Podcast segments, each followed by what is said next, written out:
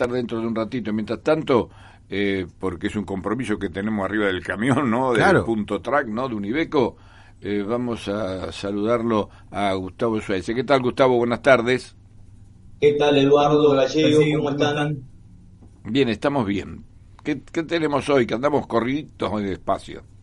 Bueno, hoy queríamos este, este, compartir el espacio con, alguien que también eh, tiene mucho que ver con la vida urbana de la ciudad de Mar del Plata, en este sentido desde, desde la escritura, desde la investigación urbana, y estamos hablando de Alfredo Saizar, Eduardo, que es una persona que ha escrito varios libros sobre historias y relatos de la ciudad, y hoy, bueno, queríamos compartir este espacio con él. ¿Qué tal, Alfredo? ¿Cómo, estás?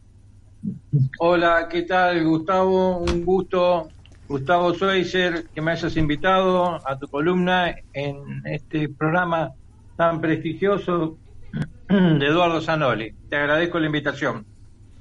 Así es, este, Alfredo, como decía, tenemos, tenemos un problema, tenemos, baja el retorno, ¿quién? Gustavo, ¿no? Sí, sí. a decir, baja el retorno porque tenemos un eco, es un problema técnico que tenés. A ver, eh, habla despacito, lentamente. Sí. Ahí sí. No, hay un problema técnico, no hay un rebote. Hay un rebote. Hay un rebote complicado ahí, a ver. A ver, dale, habla, sigamos, sigan, sigan con el... ¿Qué tal? Buenas tardes a, a todos. Eh, Eduardo, un gusto poder estar en, un programa tan prestigioso como el tuyo. Bueno, muchas gracias eso de prestigioso, pero bueno. y sos uno de los grosos, hablando así en términos comunes, de, la radio de Mar del Plata. Bueno, eh, llevamos años nada más, pero bueno, contanos un poco tu, tu inquietud, desarrollémosla.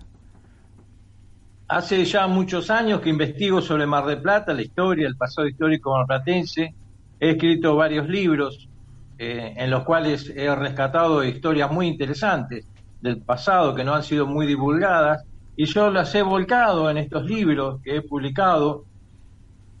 Hace en el año 2007 publiqué un libro que no tiene nada que ver con la historia de Mar del Plata que se llama Conquistando Sueños. En, en él haciendo un resumen digamos que todo lo que uno en la vida se propone lo puede conquistar con mucho trabajo, perseverando, perseverando y perseverando, esos sueños que uno tiene se pueden conquistar. Después me dediqué de lleno a, lo que es la historia de Mar del Plata, que es muy rica, y, publiqué en el año 2007 un libro que titulé Historias ocultas de Mar del Plata, que ya eh, va por su octava edición, me lo solicitan mucho. Este libro contiene tres historias muy interesantes, historias ocultas. En él hablo sobre los viajeros del Speedwell, cuando acá en Mar de Plata no había absolutamente nada, solamente colinas, vientos salvajes.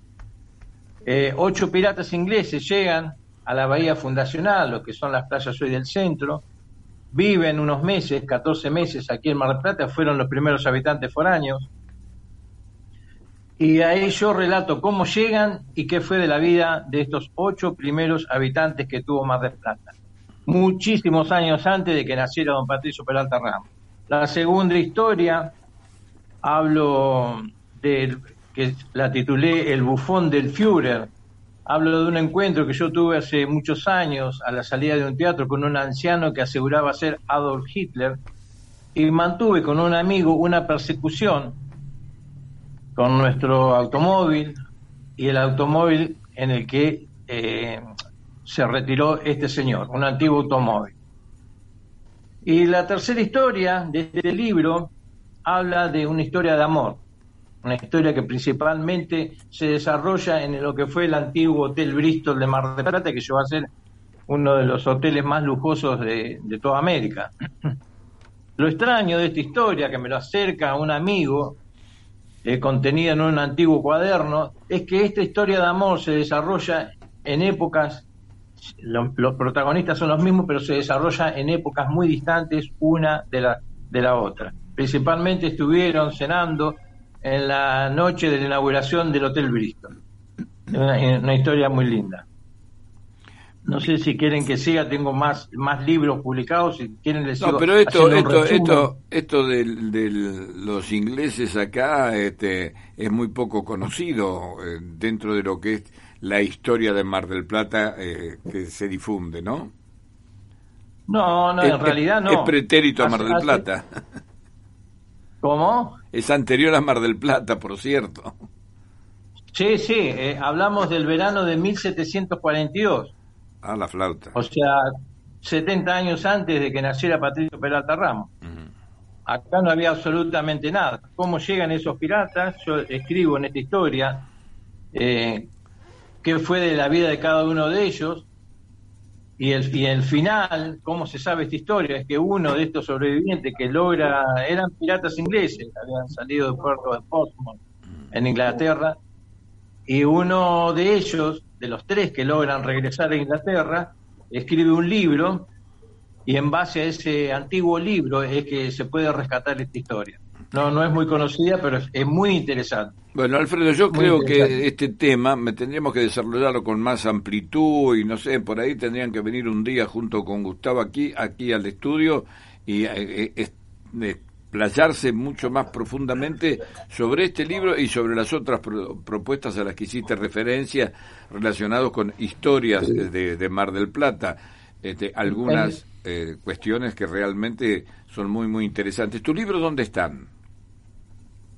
Y pueden ser adquiridos en librerías eh, Polo Norte, mm. en, Palito, lo pueden solicitar, en Fray Mocho, Libros de la Arena. No, las clásicas. En las clásicas librerías malplatenses, sí. y después tengo otros libros más que no sé. Bueno, pero por eso, como son tantos, iremos desglosando de a poco con Gustavo. ¿Qué te parece? No sé qué te parece, Gustavo. Generoso, Alfredo, ¿eh? Gracias. No, por favor. Cuando quiera, a su disposición. Gracias. Esto de los ingleses me, tiene, ¿viste? Increíble, bravo.